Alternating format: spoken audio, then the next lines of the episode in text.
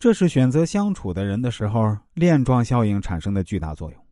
从另一个侧面看，自己在职场中也要懂得隐忍。既然自己不希望被别人消极感染，那么就应该注意自己的言行，不要表现出自己的失落面，因为这样也会让别人对自己避而远之。杜伟强是从一家大型企业被挖到公司的职员，在这家中小型的企业里啊。杜伟强受到了各种礼遇，同事们很敬重他在大公司的工作经验，而且呢，杜伟强的确见识广博，言谈风趣幽默，让大家很佩服。只是后来发生的这样一件事儿，让杜伟强的人气指数迅速跌落。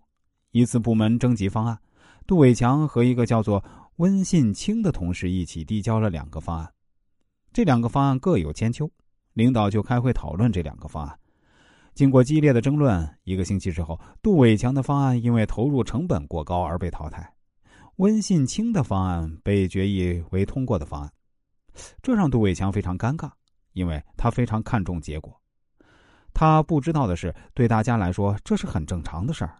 即使杜伟强的方案没通过，也不能证明杜伟强能力不足。相反，杜伟强的才华已经得到展示和关注了。于是这件事儿啊，也只有杜伟强耿耿于怀了。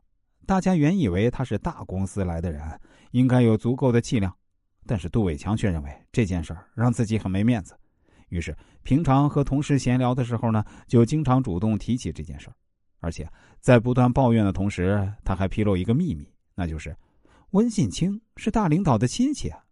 之所以领导采用他的方案，可能和领导徇私情有关系，因为自己的方案在保证后期公司获利方面是准备的非常完备的。说完这些话，杜伟强心里感觉非常畅快。